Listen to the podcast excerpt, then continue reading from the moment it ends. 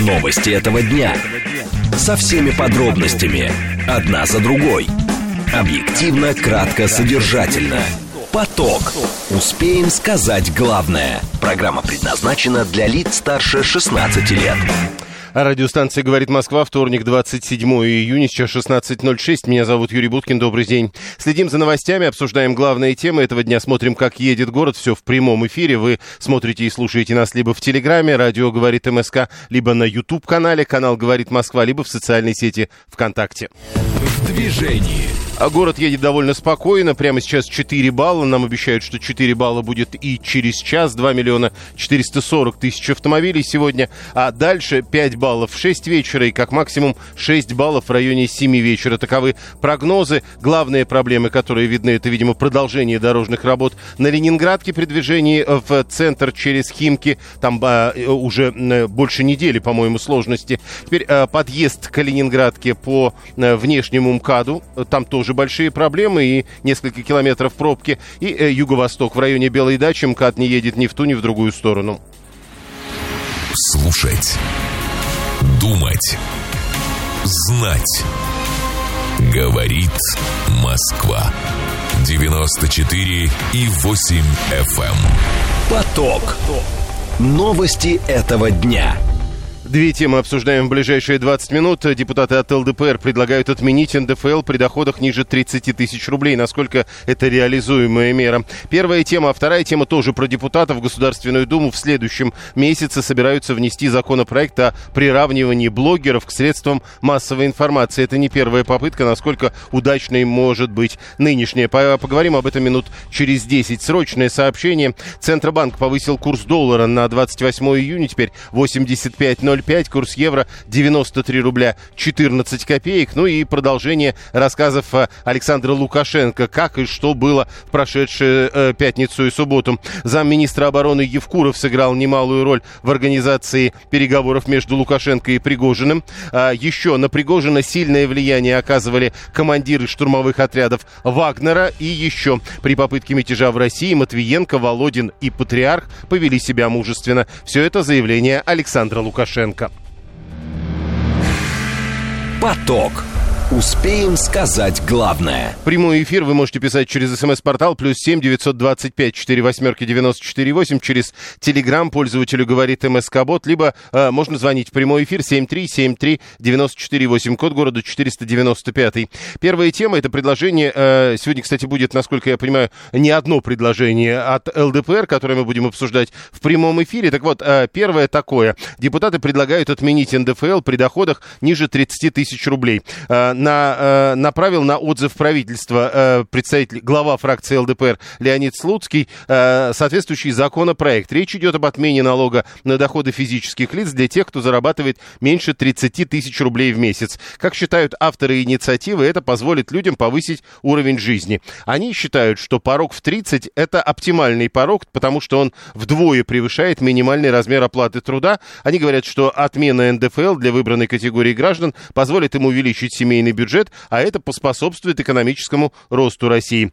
Э, если проект будет принят, то вступит в силу он с 1 января 2024 года. Не впервые к этой теме мы подходим. Татьяна Сафонова, партнер компании О2 Консалтинг и советник налоговой службы первого ранга. Татьяна Юрьевна, здравствуйте.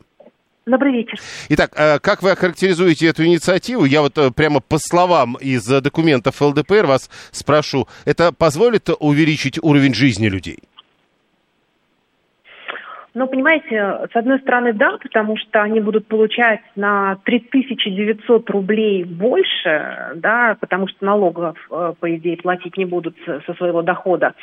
Но, с другой стороны, уровень жизни людей зависит же не только от тех денег, которые мы получаем, но и от ценах в магазинах. И если экономическая ситуация поменяется, э, инфляция будет, то, в принципе, покупательная способность упадет, и как бы уровень жизни особо не изменится. Здесь как бы очень сложно а, один фактор только учитывать, когда мы говорим об уровне жизни. Здесь надо много факторов учитывать, вот, и они не все связаны с налогами. Угу. Тогда, тогда следующее. Порог в 30 тысяч – это оптимальный порог, потому что вдвое превышает минимальный размер оплаты труда. Ведь наверняка есть какая-то практика в других странах. А, как определяется вот этот вот минимальный нижний уровень, ниже которого налог не берут?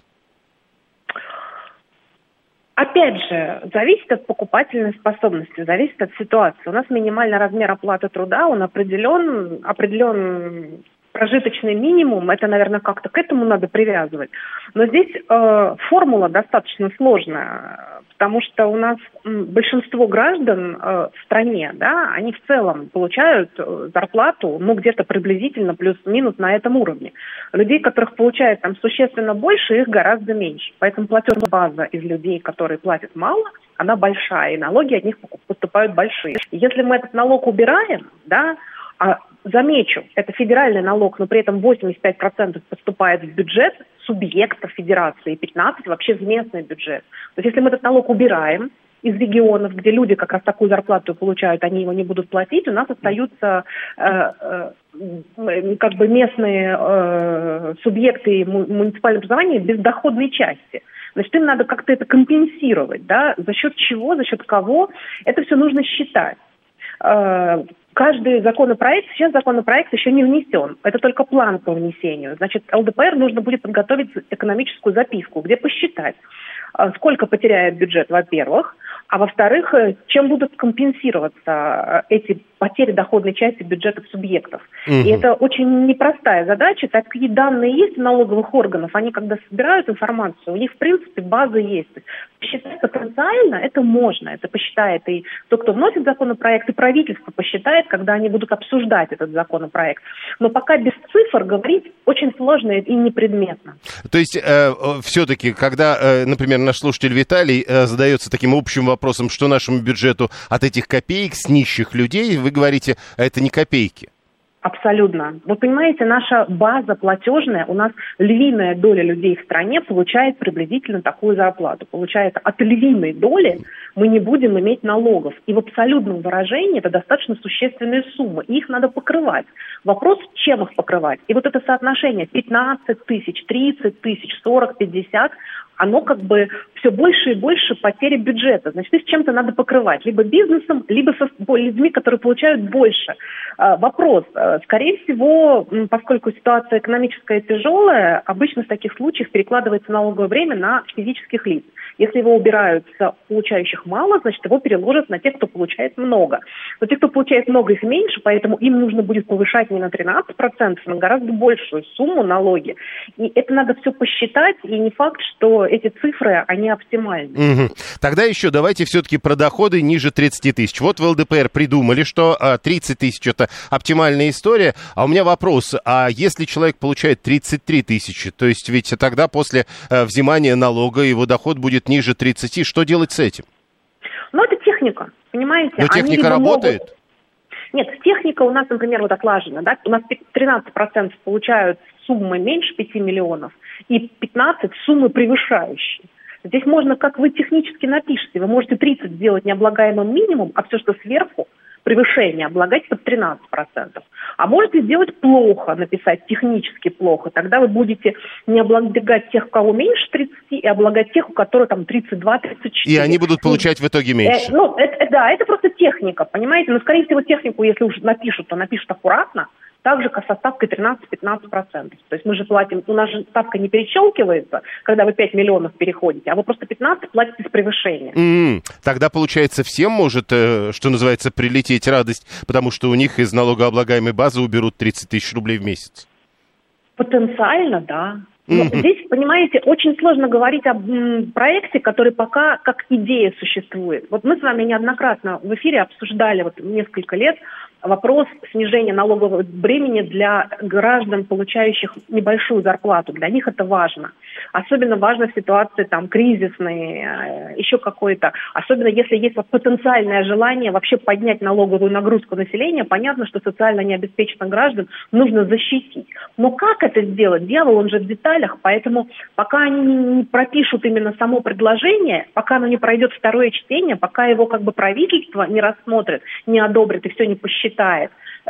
Очень сложно что-то обсуждать, очень непредметно получается. Спасибо. Татьяна Сафонова, партнер компании О2 Консалтинг и советник налоговой службы первого ранга. Мало предприятий, кто скрывает налоги, что ли, так еще и освобождается большой процент людей. Добавьте им 5 э, тысяч в зарплату. И что? Ну, добавили в зарплату, э, только что мы говорили. 42,8% это доля НДФЛ в бюджете страны. Ну, чтобы мы понимали, если большая часть получает э, вот такие невысокие зарплаты, вы понимаете, какую часть бюджета вы оголяете. Павел Васильевич, э, это 321 3900 налогов в месяц на 40 миллионов людей с маленькими зарплатами, это вообще 156 миллиардов в месяц, а в год это почти 2 триллиона рублей, ничего себе копейки, э, говорит он. Э, Верунчик, а как это так, э, э, доход в 30 тысяч в рамках одной работы, а если по совместительству еще одна работа? Если по совместительству еще одна работа, значит ваш доход более 30 15 тысяч э, в рамках всех работ, и тогда у вас проблемы э, с НДФЛ. Вам придется его платить. А у нас что, тяжелая экономическая ситуация, пишет Виталий. Я вот слушал выступающих на экономическом форуме в Питере, и если собрать и ут- утрировать мнение экспертов оттуда, так у нас с экономикой все нормально, низкая инфляция, мы развиваемся, на, э, кто-то растет, пшеница колосится, а Волга течет ясно. А, то есть э, вы полагаете, что депутаты от ЛДПР предлагают отменить НДФЛ, потому что тяжелая экономическая ситуация? Э, они говорят, что это повысит уровень жизни людей. 7373948,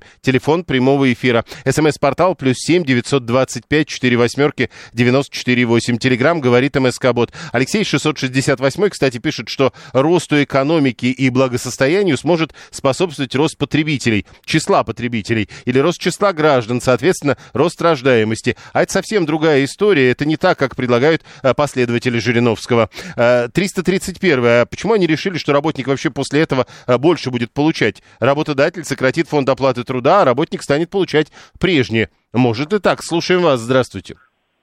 А, Юрий, доброго дня, это Александр. А, вот я послушал а, уважаемую женщину, и вот ей было сложно нам отказать в желании убрать налоги.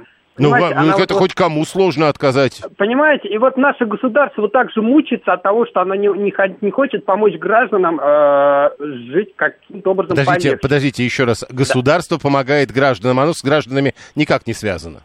Но получается так, что мы... Э, Нет, просто 43, просят... подождите, 43% да. денег это как раз НДФЛ. Но получается, что значит э, все, все разговоры о том, что с, с топливом мы получаем ну, так много, что на нем живем, а ну, так это, это мы легко получаем про... с народа. Это легко, легко проверяется. Вот 43% это НДФЛ. Да. И, и вот мы, и вот наши руководители прыгают с одного стула на другой. Как бы так сделать так, чтобы и тут забрать, Нет, просто... и тут поднабрать? Нет, подождите, вот, еще, раз, а, еще раз. А, то есть пенсии, а, поликлиники, школы, вот это не нужно? Да я сейчас говорю о том, что у нас э, вот это на поликлинике и на все бюджет нужно бр- брать с нефти. Ну, я и Понимаете? говорю, то есть э, уменьшим бюджет в два раза, блин, как вот сделать так, чтобы... Как бы так сделать, чтобы нефти было в два раза больше? Я понял, э, ввести прогрессивную шкалу налогов все-таки не получается. Делает из всех этих обсуждений э, вывод 123. 43% НДФЛ, а у нас продолжают говорить, что деньги при этом государственные. Непонятно. Адам 437, я считаю, это правильный шаг. Пусть небольшие деньги, но для таких-то семей они нужны. Полученные деньги пойдут в оборот. Государство частично эти деньги вернет обратно через ндс, акцизы, маркировку, имею в виду прямые и косвенные налоги, но все-таки вот тут главное ведь понять тогда из этих 42% бюджета или 43%, э, какую часть составляют те деньги, которые предлагают отменить. Ну, в том смысле, что эти доходы в бюджет поступать в полном объеме перестанут. Внимание! Говорит Москва. 94 и 8 FM. Эм. Поток. Успеем сказать главное. Павел 321 хочет не платить налоги, чтобы государство платило его жене за детей за его детей, видимо, так. А Вася 481 полагает, бедные вообще не должны платить никаких налогов. И тут э, пошла субъективная история. А кто такие бедные? Потому что наверняка есть люди, которые считают, что при 100 тысячах или 200 тысячах рублей в месяц они тоже, в общем, не богаты. Виталий говорит, а мы не Кувейт, у них населения немного, а нефти очень много. Вот у них э, э, то, что предлагал звонивший Александр, вполне могло бы и работать. У нас, мол, не так, мы не в Кувейте. Следующая тема для обсуждения – это э, идея депутатов Государственной Думы уравнять блогеров и средства массовой информации. Это не впервые появляется, но в Госдуму в июле 2023 года подобного рода законопроект собираются внести. Надо сказать, что уже заранее известно, что Минцифры против новаций предлагает эту инициативу не, от, не отвергнуть. Нет, э, это не звучит. Они говорят, надо ее проработать. Это, э, впрочем, надо сказать, закон о добровольной регистрации страниц блогеров в соцсетях в качестве средств массовой информации. Э, ведомости пишут об этом, ссылаясь на одного из авторов проекта. Это депутат довольно активный, представитель «Справедливой России» и «За правду» Яна Лантратова. Над текстом законопроекта, по ее словам, работают депутаты из разных фракций. Правда, не сказала, из каких фракций и кто именно. А, несмотря на то, что некоторые блогеры работают оперативнее журналистов, зарегистрированных СМИ и распространяют в интернете эксклюзивную информацию, а, оказывается, их права ограничены и так поясняет необходимость принятия изменений в закон Лантратова. Они, как и СМИ, должны иметь возможность направлять официальные запросы в госорганы, аккредитовываться на общественно значимые мероприятия и получать доступ к документам. О как! Андрей Раскин, преподаватель факультета журналистики в университете имени Ломоносова МГУ. А, Андрей Вадимович, здравствуйте. Добрый день, рад вас приветствовать и приветствовать ваших радиослушателей. Взаимно. Итак, э, смотрите, идея депутатов теперь как-то повернуто выглядит. Они говорят, надо сделать так, чтобы блогеры были как СМИ уравнены с той точки зрения, чтобы у них была возможность оформлять запрос. Ну, вы знаете, это может быть и неплохое пожелание, но я думаю, что наше профильное министерство, оно очень профессиональное. Это Министерство цифрового развития, связи и массовых коммуникаций. Там прекрасные эксперты, которые смотрят на эту проблему шире, знают те, кто приходит на социальные платформы, кто ведут там свои аккаунты и очень хорошо представляют себе обстановку. Там есть самые разные личности, есть порядочные люди, которые действительно каждый день ведут э, свои блоги, делают интересные наблюдения, делятся ими. Но есть люди, которые, ну знаете, не буду, конечно, здесь лукавить, накручивают себе аккаунты, приписками занимаются. Потом было вот в последнее время много неприятных скандалов, связанных, например, с финансовой отчетностью. Поэтому думаю, что то, что министерство решило так более осторожно подойти к этой инициативе, это неплохо. Тем более, что в нашей Государственной Думе, в профильном комитете, который как раз занимается информационной политикой, связью, массовыми коммуникациями. Замечательный сейчас председатель, он у вас часто тоже выступает на радио, это Александр Есеевич Хинштейн. Он также является секретарем Союза журналистов России, где этот вопрос о блогерах, ну, последние пять лет, вы знаете, чуть ли не каждую неделю обсуждается. И в Союзе журналистов есть замечательные секретари, эксперты в этом вопросе. Вот назову только одну, это Юлия Загитова, Юлия Робертовна за последние годы, по-моему, всю страну объездила, встречалась со многими блогерами, вела дискуссии. И, вы знаете, этот вопрос проработан достаточно основательно. То, что госпожа Лантратова, мы ее уважаем, она очень молодая, инициативная политика, и прекрасно, что она решила поддержать блогеров, но есть и эксперты, к которым тоже нужно прислушаться. Поэтому, конечно, эту инициативу надо, во-первых, посмотреть, кто этот документ готовил, как он сформулирован, какие использованы шаблоны, какие там будут формулировки, как вообще там будет определяться понятие блогер. Я думаю, если к этому подойти серьезно и основательно, то можно принципе, достичь неплохих результатов. Скажите, касается... погодите, да. Э, я все-таки да. хотел бы уточнить. Э, они Давайте. пока говорят о том, что блогеры по желанию могут зарегистрироваться как СМИ, и тогда у них будет возможность э, задавать вопросы, оформлять запросы и так далее. А вот средства массовой информации, если блогер возьмет на себя вот это оформление, что накладывает на него в качестве ограничений? Ограничений, ну, во-первых, э, есть все ограничения, которые у нас прописаны в Конституции, есть ограничения, которые есть в законе о средствах массовой информации, какую, например, информацию точно нельзя распространять, то есть быть более ответственным и конечно, выполнять все те э, нормативные положения, которые предписаны законодательством. Так что в этом смысле еще самим блогерам надо подумать, им выгодно это или нет, э, проходить вот всю эту регистрацию, получать лицензии, становиться средством массовой информации. Это ситуация очень двоякая. Поэтому я думаю, что вот если будет хорошая дискуссия, можно будет расставить все точки над «и». Еще скажу, вот вы знаете, буквально неделю тому назад на Петербургском экономическом форуме наш декан Елена Леонидовна Вартанова проводила очень интересную панельную дискуссию. Там были представители Росмолодежи, там были представители ОНО «Диалог», там были э, представители других структур, которые работают с, блогером, э, с блогерами, и сами блогеры там были. И мы видим, что там есть разные люди. У кого-то действительно очень большие подписки, кто-то только делает свои первые шаги. Вот сообщество блогеров, оно очень такое, вы знаете, неоднородное. Поэтому здесь нужны, мне кажется, более тонкие и выверенные подходы. Еще один вопрос, только уточняющий. А вот, допустим, э, ведь газеты, э, средства массовой информации, я так начал по-старому про газеты угу. вспоминать первым делом, но средства ну, массовой да. информации, они ведь сильно, наверное, зависят от того, э, сколько человек их читают.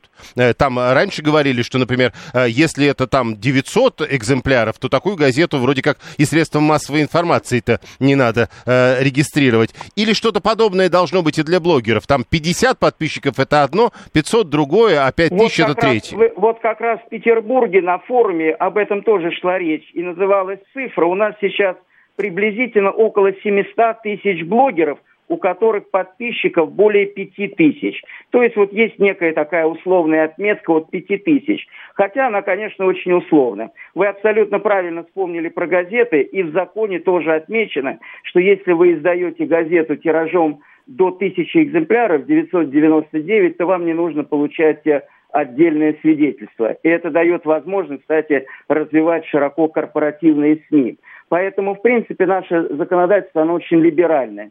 А что касается блогеров, здесь, конечно, надо посмотреть, кто какие позиции занимает и чем эти блогеры на самом деле будут заниматься какую информационную деятельность они собираются вести. Но я не думаю, что это вот надо так сразу отвергать, потому что каким-то блогерам нужна определенная поддержка, и много молодых людей хотят прийти в эту сферу. Так что я думаю, что здесь нужно подумать о том, как их поддержать.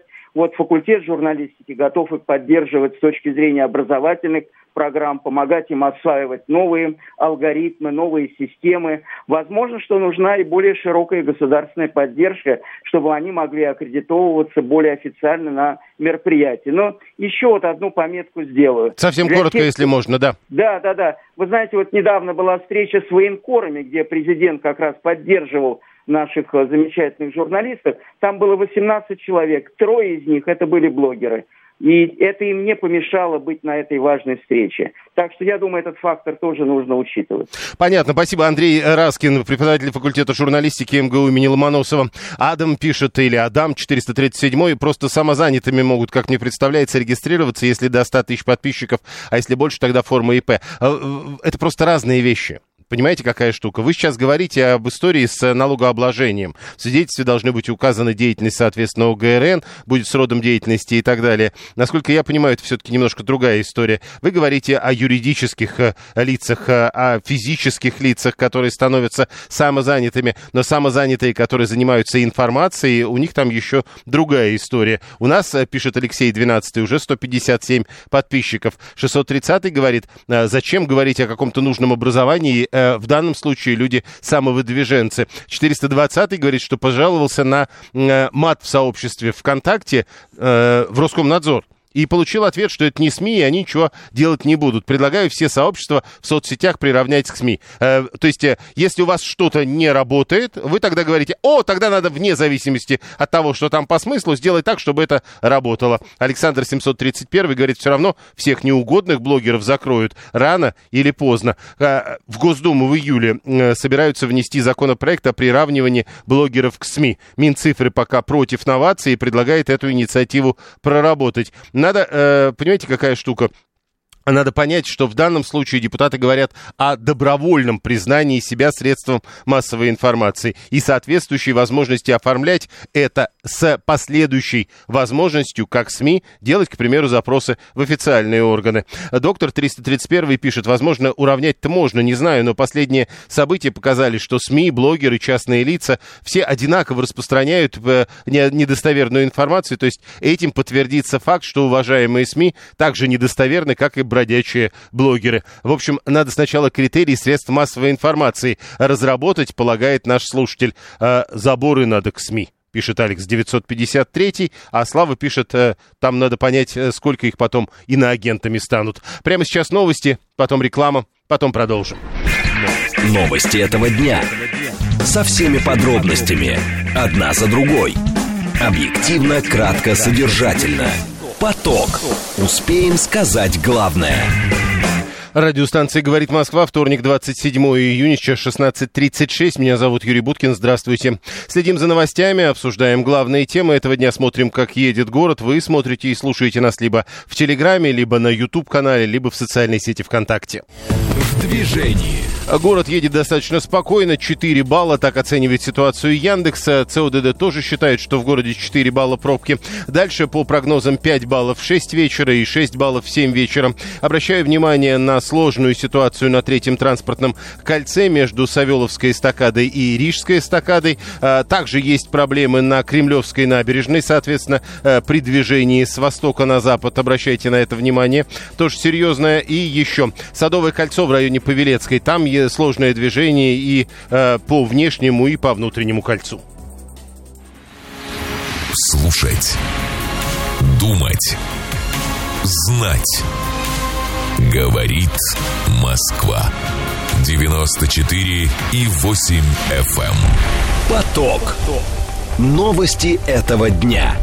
Две темы обсуждаем в ближайшие 20 минут. Бывшего главу МЧС по Кузбассу приговорили по делу «Зимней вишни» к 10 с половиной годам колонии. А, он будет отбывать наказание в колонии строгого режима и должен будет еще штраф выплатить в 900 тысяч рублей. Чем объяснить столь суровый приговор? Это первая тема. А вторая тема. А, концерн «Фиат» объявил, что а, будет... Вып... Э, будет... А, нет, не так перестанет выпускать автомобили серого цвета. Будет выпускать э, автомобили всех цветов, кроме серого. Решение направлено на дальнейшее укрепление лидерства производителя как бренда радости, красок и оптимизма. А что, действительно серая краска настолько неправильная для автомобиля? Об этом поговорим минут через 10. Срочное сообщение, которое в эти минуты появляются. Во-первых, э, сын э, футболиста Гаврилова рассказал о том, что улучшилось его состояние. Юрий Гаврилов, чемпион Советского Союза по футболу, футболу 79 -го года. У него э, был инсульт. 30 мая его госпитализировали. Потом была операция на сонной артерии. С 23 июня он переведен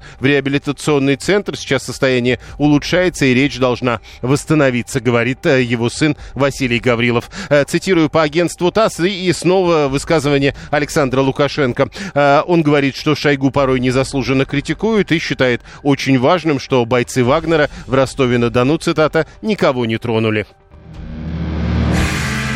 Поток.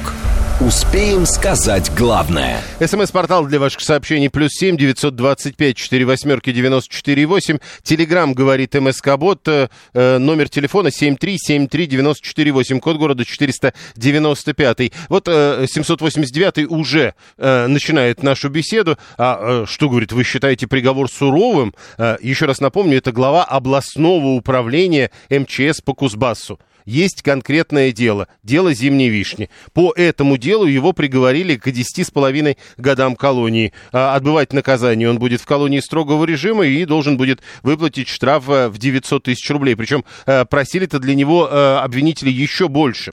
Еще к 8,5 годам колонии общего режима приговорен бывший главный государственный инспектор по пожарному надзору МЧС в Кемерове Григорий Терентьев. Да, 60 человек погибли, дело было 25 марта 2018 2017 года 37 детей, люди не смогли выбраться из залов кинотеатра, запасные выходы были закрыты. Уголовное дело в отношении руководства МЧС в возбудили тогда же в мае того года, отправили Мамонтова и Терентьева в СИЗО, срок пребывания под стражей их неоднократно продлевался, просила прокуратура 14 и 10 лет, в итоге 10 с половиной и 8 с половиной, то, что уже по судебному решению, при этом, как вы понимаете, в СИЗО они провели примерно 5 лет. Председатель Московской коллегии коллегии адвокатов Андрей Князев к нам присоединяется. Андрей Геннадьевич, здравствуйте.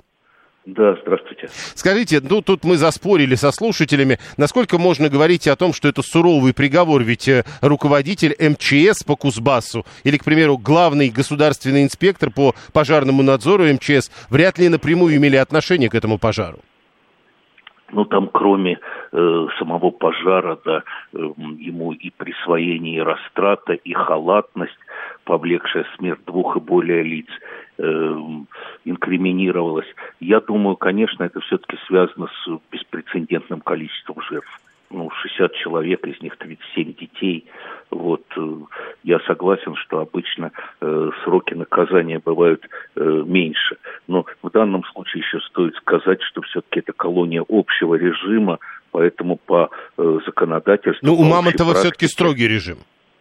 Еще раз, нет, по-моему, общий. Ну, тут написано в сообщении ТАСС, он будет отбывать наказание в колонии строгого режима. Мне кажется, тут у вас ошибка. Возможно.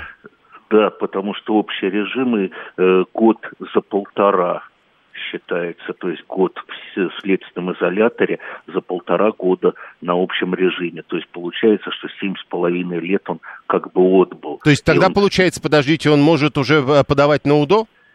Совершенно верно, он может подавать на условно-досрочное освобождение или замену наказания э, более мягким, там, исправительными работами. Но, опять же, это теоретически, потому что практически решение и приговор в законную силу не вступил. Он сейчас будет обжаловаться. Дело многотомное, то есть это, скорее всего, еще как минимум полгода и обычно еще исправительная колония не может тоже дать характеристику человеку, если он тоже у них, ну, хотя бы полгода не, не от. Хорошо, тогда есть... все-таки вот нам слушатели пишут, везде, мол, написано, что строгий режим, а если строгий режим, разберем этот вариант? Тогда год за один. А, то есть, то есть тогда же. у него пять лет э, из десяти с половиной, и тоже, в общем, УДО довольно скоро. Ну, в общем-то, да. Ну, точно совершенно общий режим. Вот я и коммерсант считаю, по этим статьям не должно быть э, строгого режима. Mm-hmm. Это не взятка и так далее. То есть я думаю, что тоже сыграла роль все-таки, что э, целых там практически пять лет они все находятся под стражей. Ну, это, в общем, довольно серьезное уже наказание. И еще одна история. Вот этот штраф 900 тысяч рублей, который он обязан выплатить, а, а, никакого условно-досрочного освобождения не может быть, пока он не выплатит? Или это не связанные вещи? Но эти вещи связаны, не так, чтобы напрямую прям э, никакого, но если он, э, так скажем, не, не э, примет каких-то усилий для того, чтобы погасить ущерб, погасить этот штраф, то, конечно, об условно-досрочном освобождении не стоит разговаривать. Ну, и и все-таки, да я понял, большой, а, да. смотрите, и все-таки, возвращаясь к этой истории, э, напрямую глава МЧС по Кемерову к этим закрытым дверям, конечно, не имел никакого отношения. При этом, я как понимаю, МЧС даже настаивал на том, что он вообще не виноват. И вот между не виноват и 14 лет, как мне кажется, очень большая разница. Так часто бывает? Довольно часто бывает такое. Ну вот, к сожалению, ну, э, бывает, когда человек уже пять лет отсидел, так скажем, что его освободить, тогда э, будем говорить, что виноваты следователи, судьи, которые ему продлевали и так далее. Э, я думаю, что это ну, такой компромиссный приговор. Да, я понимаю, но вы не забывайте, сколько людей погибло. Да, ну, э, понимаете, тогда в этой логике, э, или, возможно, это не новация, и так бывает, в этой логике получается, что любой начальник более высокого уровня за любое э, происшествие с жертвами должен будет нести столь серьезную ответственность. Ну, практически да, если выяснится, что он при этом э, что-то присваивал и проявил халатность, то есть, ну, у нас, честно говоря, в э, именно э, должностные инструкции начальника и входит, да, соответствующе проверять своих подчиненных и так далее. И, может быть, это неплохой вариант, потому что часто бывает, что вот в нашей стране как раз стрелочник виноват. Да? Mm. Ну а что, пожарного инспектора, вот, который ходит там э, на низовом уровне. Но ведь проверяет. это именно он не проверил. Я думаю, что он не проверил, а в связи с чем не проверил, что не было соответствующего э, требования и соответствующего надзора от вышестоящего руководства. Угу. Я думаю, что, конечно, если бы, м, так скажем, последствия были не столь ужасны, то, может быть, обошлось там кадровыми какими-то изменениями и так далее. Тут, конечно, сыграло роль, еще раз говорю, беспрецедентное количество жертв. Э, еще одно, э, по вашему опыту, то, что э, два экс-чиновника, получив этот приговор, во всяком случае, если верить СМИ, не признали вину, это утяжеляет приговор обычно или нет? Ну, считается, что если ты по законодательству признал вину, то не может быть больше двух третей от самого строгого наказания. Вот, но в дальнейшем опять это может повлиять на условно-досрочное То есть, а если ты не признаешь вину и говоришь, а я не виноват в этом, тебя, наоборот, более серьезно накажут? Нет, такого нет. У нас смягчающие обстоятельства есть, а, э, так скажем, к отягчающим обстоятельствам то, что не признаешь вину, не относится. И есть такая же даже юридическая поговорка, да, что чистосердечное признание облегчает вину, но удлиняет срок. Спасибо. Председатель Московской коллегии адвокатов Андрей Князев был с нами на прямой связи. Э, дело, о котором мы говорим, э, рассматривалось в Центральном районном суде Кемерово. Мамонтова обвинили в халатности, часть 3 статьи 93 Уголовного кодекса, и растрате, часть 4 статьи 160 Уголовного кодекса. Вот откуда взялись 10,5 лет лишения свободы. Следствие считало, что и э, Терентьев, и Мамонтов были в курсе нарушений противопожарной, противопожарной безопасности в Зимней Вишне, но здание не проверяли при этом. Э, оба экс-чиновника вину не признали. МЧС выступала в поддержку обвиняемых. Они подчеркивали, что э, и э, Терентьев, и Мамонтов характеризовались по месту службы исключительно положительно. И было выявлено достаточно обстоятельств, которые свидетельствуют об отсутствии вины. 7373948, телефон прямого эфира. Слушаем вас. Здравствуйте. Добрый день, Леонид. Прошу. Ну, знаете, я сначала выдвину короткий тезис, потом приведу его аргументы, а потом вывод, если позволите. И мой тезис заключается ну, если в том, что государство наконец-то перестало закрывать на глаза на то, что таких ведомств, как Роспотребнадзор, Роспожнадзор, ГАИ, там, ну и все такое прочее, все, без исключения сотрудники, являются потенциальными преступниками. Ну, получается так. Да, теперь э, это мой тезис. Он звучит, может быть, грубовато, но я аргументирую. Потому что если ты работаешь честно, ты взяток не берешь, но ты видишь, что твой начальник при зарплате 150 тысяч рублей приезжает на работу на Мерседесе за 300 тысяч долларов, ты не можешь этого не осознавать. И по закону ты обязан донести. Ну, тем более, скорее, да, то есть ты потенциальный преступник. Все сотрудники без исключения. Ну вот государство вам показывает, что лавочка, когда э, сажали самого, ну, как, как, как вы сказали, ни, ни, э, как вы сформулировали, низшее звено, да, или как вот сотрудников, которые непосредственно проверял это учреждение, он получит свой срок, и непосредственно его начальник тоже получит свой срок. И я думаю, что и в дальнейшем так примерно и будет. Если будут такие серьезные э, резонансные, и, ну, это, что называется, залеты, Но то, подождите, Леонид. То сажать а будут не только, что называется, людей на земле, ну и все начальство. Смотрите, а вы говорите, если будут серьезные залеты, это ваша формулировка, то, да. есть, то есть получается, что это будет такая выборочная история. Этого, саж... Э, этого посадим, а этого не посадим. Вы понимаете, в чем дело? Потому что я думаю, что примерно да. И Но это же не юриспруденция. А, понимаете, в чем дело? Если э, подходить к этому вопросу вот строго формально, то там надо всех увольнять и набирать новых, понимаете? В чем и дело? посадить поэтому, их потом, я понимаю. Да, поэтому, скорее всего, будет так, что если как, дело какое-то, ну уже, знаете, что называется, выпиющее хамство, ну, не обязательно... Нет, ну, ну вы же понимаете, что закон формат. не может описать а, вариантов типа вопиющее хамство. Да, но суд, но суд может принять соответствующие решения, те или иные. Понял, спасибо. 13 Если знали, что нарушения не проверяли, значит, брали взятки. Пусть теперь посидят и подумают. Но мне кажется, тогда ведь надо доказать, что брали взятки. Нет? 7373948. Слушаем вас. Здравствуйте. Добрый день. Виктор Прошу. из Москвы. Спасибо. Да, Юрий Викторович, Хорошо, конечно, что стали привлекать больших начальников, но нужно, чтобы это было не только в отношении Кузбасса. Вот, например, недавно десятки человек умерли, которые сидр продавали, а сотни человек стали инвалидами. 70 тонн этого сидра это, это конфисковали. То есть там была ли отрава, не было, но кто-то за этим не следил. И об этом почему-то не говорят. А начальники были. Нет, ну это как, раз, не... это как раз та же логика получается. Нет, это, это, это то, что, это то, что, э, это то, что нужно, нужно этот принцип тогда ко всем распространять, а не только к детям из Кузбасса. Я понял, а, ну, речь-то как раз и идет о том, что это тогда похожая история, и надо ждать похожих приговоров. 7373948, прошу вас, здравствуйте. Здравствуйте, э, Иван Латищин. Э, вы знаете, я 10 лет уже работаю в компании, которая занимается пожарной безопасностью Москва, Москве. И вот за наши вот эти регионы могу сказать из опыта, а, что все меньше и меньше, ну, постоянно мы с сотрудниками МЧС контачим так или иначе.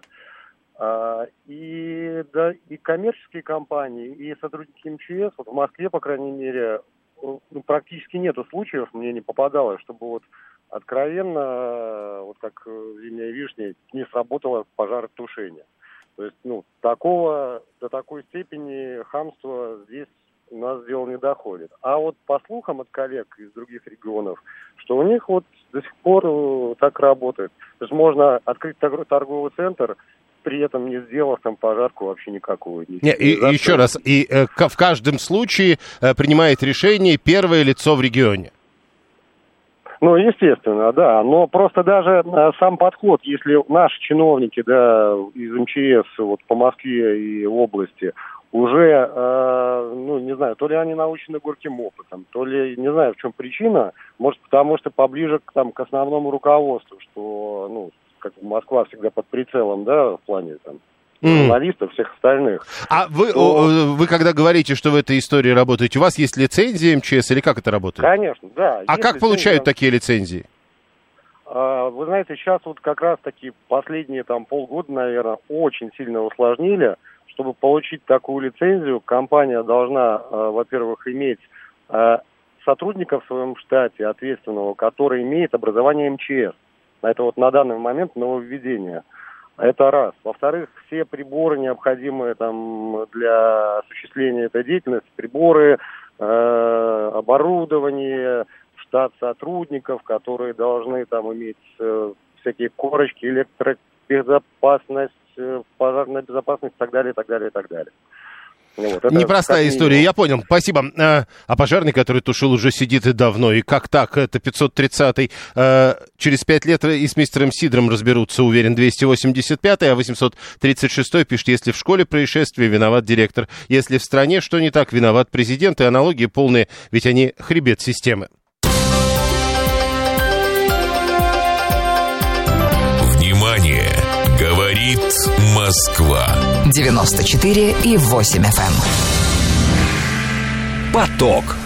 Успеем сказать главное. Концерн Fiat объявил, что перестает выпускать серые автомобили. Как сказано, решение направлено на дальнейшее укрепление лидерства производителя как бренда радости, красок и оптимизма. Так прямо и сказано. Э, так прямо и сказал исполнительный директор компании Оливье Франсуа. По его словам, палитра красок для кузовов автомобилей вдохновлена итальянским морем, солнцем, землей и небом. Глава Fiat отметил, что компания хочет заставить людей жить с оптимизмом и позитивом. У Fiat не будет будет серого цвета. Как вам это решение? Вообще, как вы подбираете автомобиль, цвет автомобиля? Или вам важно, то есть я вот этот автомобиль беру, а уж какого цвета не важно. 530 э, говорят, что есть Фиат. Представьте себе, есть. Михаил Самохин, маркетолог и автор телеграм-канала «Автовоз». Михаил Юрьевич, здравствуйте. Добрый вам день. Ну, первый вопрос. Э, Фиат первый, кто заявил о том, что такие или иные цвета они не будут использовать? Ну, конечно, нет. Все же помнят про Ford T, когда Генри Форд э, объявил, что можно купить любой автомобиль любого цвета при условии, что он будет черным. Вот. Но у него было проще. А, причина просто краска эмаль черная быстрее сохла, и можно было больше автомобилей выпускать. Mm. Вот сейчас, сейчас все сложнее. А сейчас, на ваш взгляд, может быть э, какое-то простое объяснение решения Фиата насчет серой краски?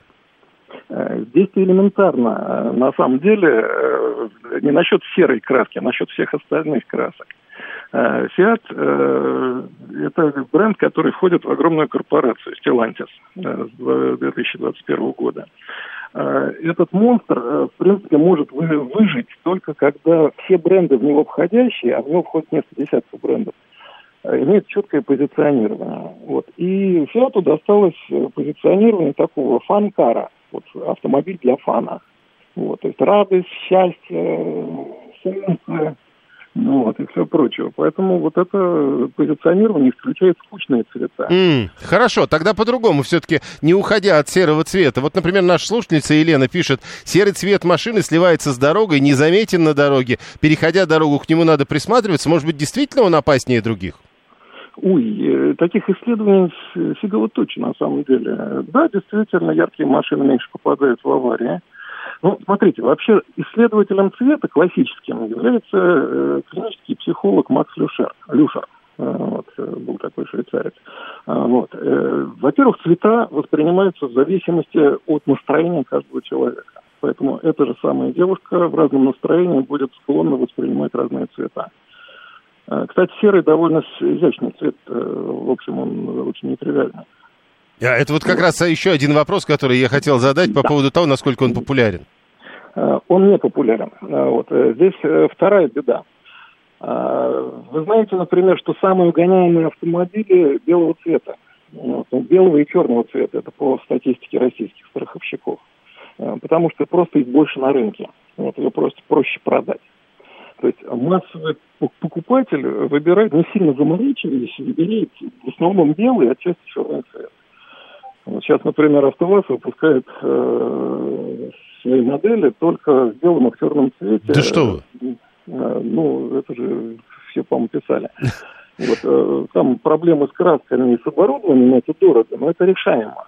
Вот. На самом деле просто 80% заказов идет на черный и белый автомобиль. То есть э, вот эта распространенная история, что серый цвет популярен, потому что он не маркий, это не очень нет, про жизнь. Нет, нет, серый цвет не популярен, во-первых. Вот. Есть еще третья вещь. В разных странах э, такая меню, разблюдовка цветов разная.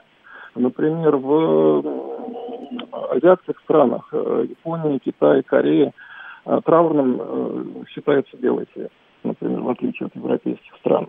Э, в европейских странах, например, в Европе, э, строгие, изящные э, темные тона. Темно-синий, темно-зеленый, черный.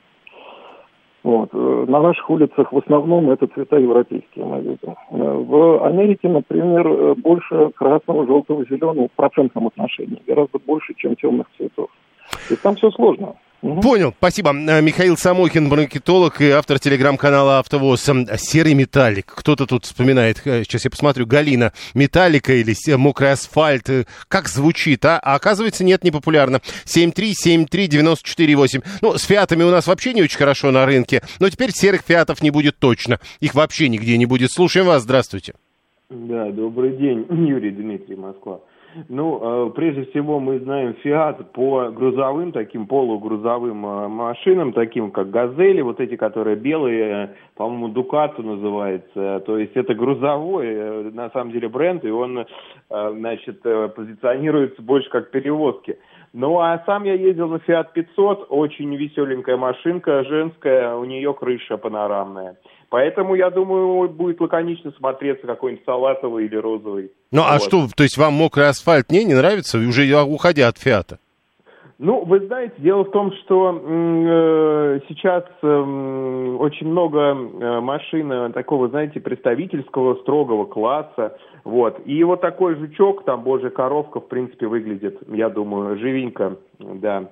Я понял. Мы всегда в свое время, когда стал преобладать серый цвет, называли э, такие машины кастрюлями, пишет Николай 953. Еще надо, видимо, делать вывод, что все-таки когда-то была такая история, когда серые машины были популярными. Игорь 580 говорит, а, кстати, Игорь, а вы же у нас из Италии там, где Фиат э, больше не делает серые автомобили. Я, говорит, предпочитаю мокрый асфальт, тем не менее это не, не мешает иметь хорошее место, а для настроения есть море и солнце. А, цвет снаружи проблема других, пишет Савелий 884, а внутри звучит любимая музыка, висит ароматная яркая елочка, собачка на торпеде радостно кивает. Ну и картинку же вы нарисовали, я вам скажу. Но с другой стороны, вы же когда-то подходите к своему автомобилю, и тогда это проблема ваша. 7373948, прошу.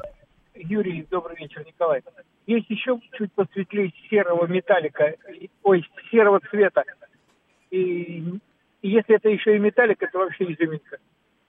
Но, видите, оказывается, таких, как вы, не очень много. Надо брать пример с классиков. Цвет баклажан. Вот прекрасный цвет, утверждает Илья 447. А, просто краска кончилась, пишет 530 но, видимо, написал это до того, как Михаил Самохин рассказал, в чем там проблема. Проблема в позиционировании бренда. Как выяснилось, это бренд радости, это бренд вот таких э, машинок типа Fiat 500, которые веселые, а она действительно выглядит довольно странно, если будет серого цвета. Концерн Fiat объявил, что перестанет выпускать серые автомобили, и это решение направлено на дальнейшее укрепление лидерства производителя как бренда радости, красок и оптимизма. Далее новости.